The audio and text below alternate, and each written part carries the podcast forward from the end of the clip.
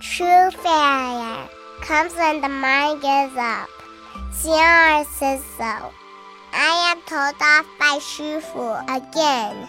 Xie came back from his trip overseas to transmit Buddhism.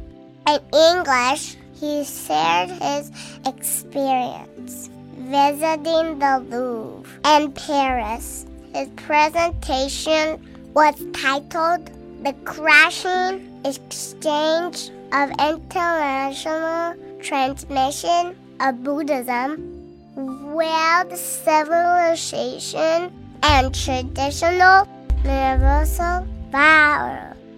Xian envied Xianyi a great deal, so he called for a meeting to give a presentation. Attendees were kids from villages near Boar Monastery and Wang Xiaowu, Jia Xiaosu, Zhao Xiaoxie, etc. Xian's presentation was titled how rookie birds and stray dogs learn to get by in life. As a result, Xian was told off by Shifu again.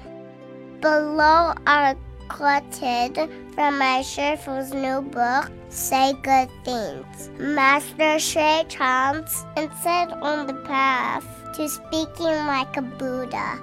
Neither self abasement nor self conceit is a normal state of a mind. Be confident, but not overconfident. Be modest, but not self contemptuous. Success or failure is not determined by comparison, but by one's own progress and growth. True failure comes when the mind gives up.